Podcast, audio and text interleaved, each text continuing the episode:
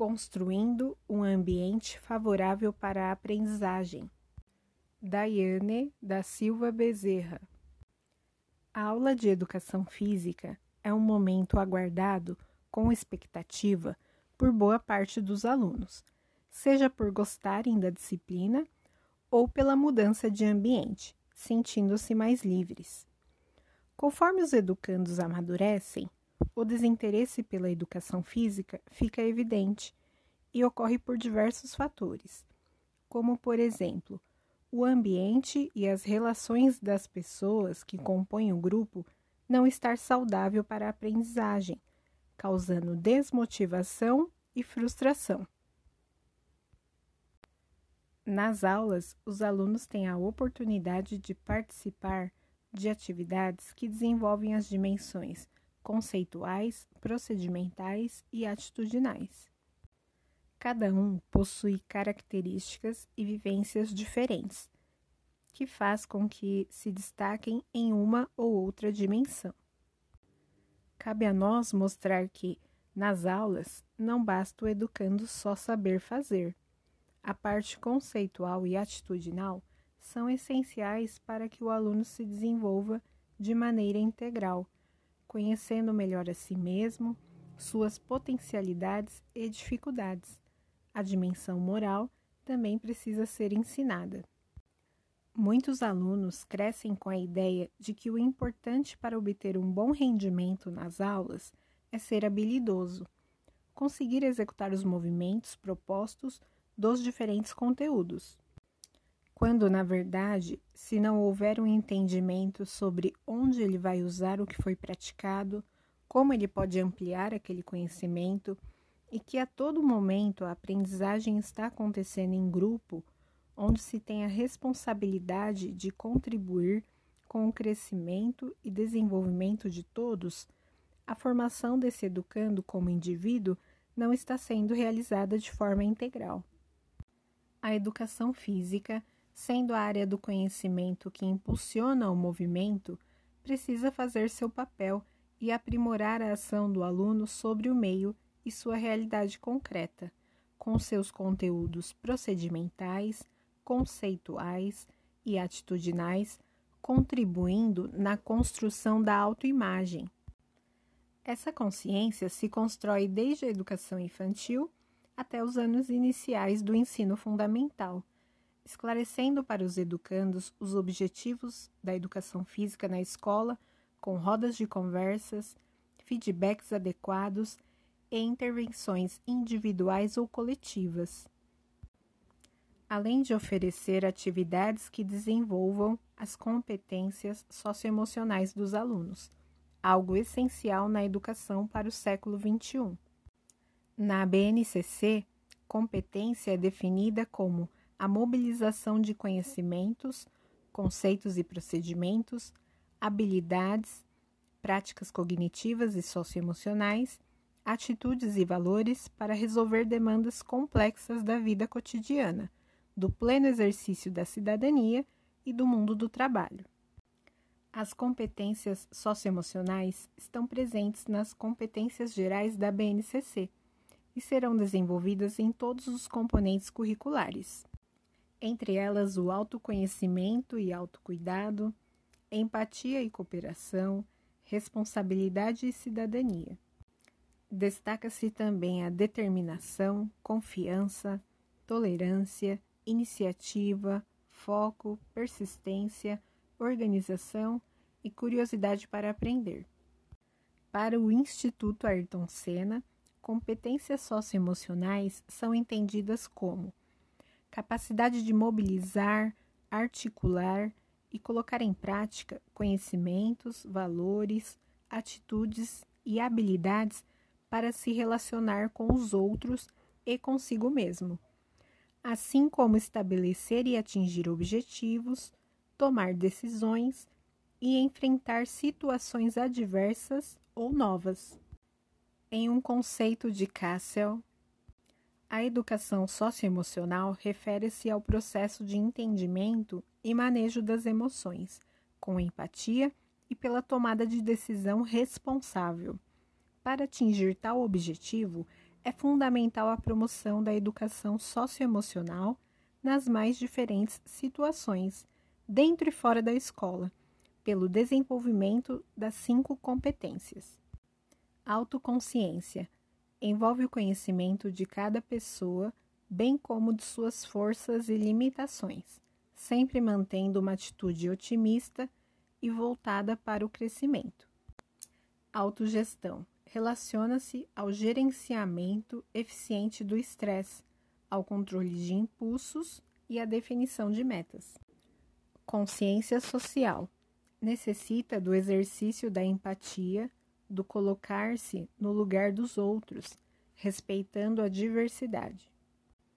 Habilidade de relacionamento relacionam-se com as habilidades de ouvir com empatia, falar claro e objetivamente, cooperar com os demais, resistir à pressão social inadequada, ao bullying, por exemplo, solucionar conflitos de modo construtivo e respeitoso, bem como auxiliar o outro quando for o caso.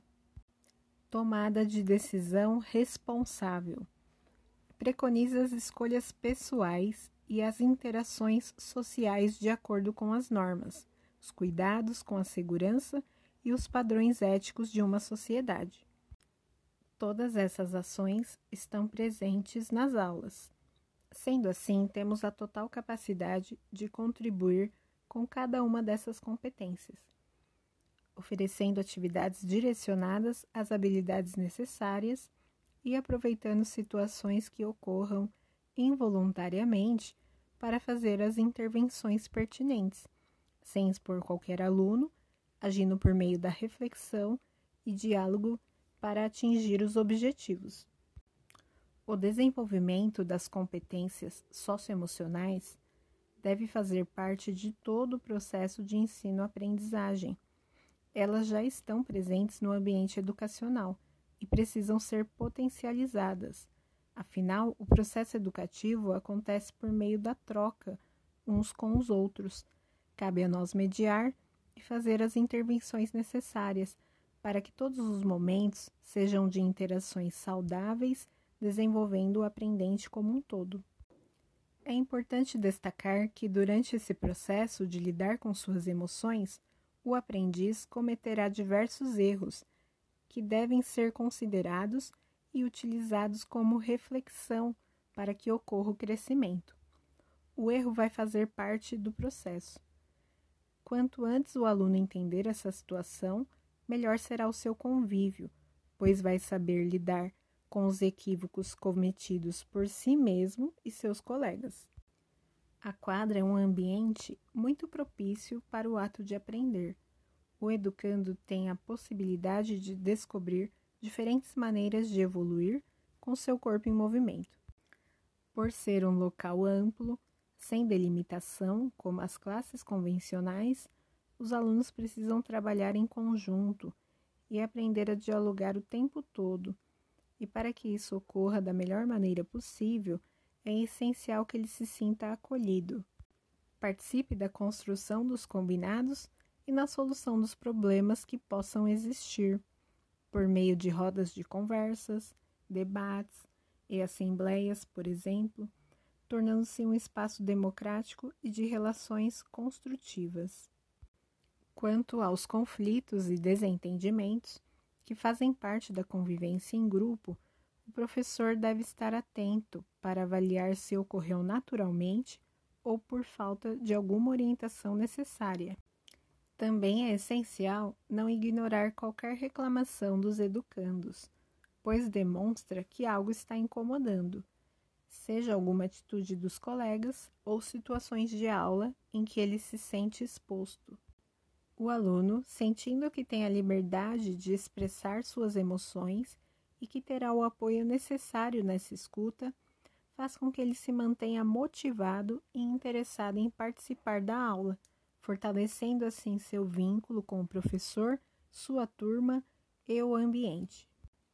A autoavaliação nesse processo é muito importante, pois o educando perceberá que a comparação é sempre com ele mesmo, pois cada um tem um ritmo de aprendizagem, seja dos conteúdos propostos ou de como lidar com o outro. Cada um percorrerá um caminho, precisando sempre dos indivíduos ao seu redor para se desenvolver, identificando suas habilidades e descobrindo em que ele pode contribuir com o outro, convivendo e aprendendo com as diversidades e diferenças. O coletivo precisa ter uma condição emocional apta para o ensino e para a aprendizagem, envolvendo o professor, o aluno e o espaço. No seu percurso escolar, o aluno precisa ter o tempo para refazer, reconstruir, reorganizar, refletir e tentar de novo, não sendo a escola um espaço de punições constantes. Um instrumento que pode ser utilizado para o acompanhamento do desenvolvimento das competências socioemocionais é a rúbrica. São definidos e colocados em uma planilha previamente quais as atitudes são esperadas do aluno durante um determinado período, e o mesmo, junto com o professor, tem condições de avaliar o que foi alcançado e o que precisa melhorar estabelecendo assim um diálogo permanente, fazendo com que o aprendiz tenha consciência de uma forma objetiva do que se espera dele e tenha a condição de avaliar sua evolução. Os jogos cooperativos são um meio muito eficaz, já que muitos alunos estão mais acostumados às sensações que a competição impõe. Para Araújo e Silva, os jogos cooperativos têm estrutura que preza pelas ações conjuntas e valoriza a participação de todos, em que cada envolvido é essencial para o resultado do que está sendo proposto. Assim, situações de exclusão, exposição negativa e frustrações são minimizadas e por vezes deixam de existir, uma vez que todos são importantes no jogo. As assembleias de classe podem ser realizadas periodicamente ou quando o grupo demonstrar essa necessidade, para que os educandos possam expressar seus sentimentos e impressões sobre as aulas. A pauta pode ser definida conforme os obstáculos surgem ou demandas da turma, utilizando o diálogo com todos para encontrar as melhores soluções além de uma oportunidade de ajustar os conteúdos ao interesse da sala, a fim de que a aprendizagem tenha significado para o aluno.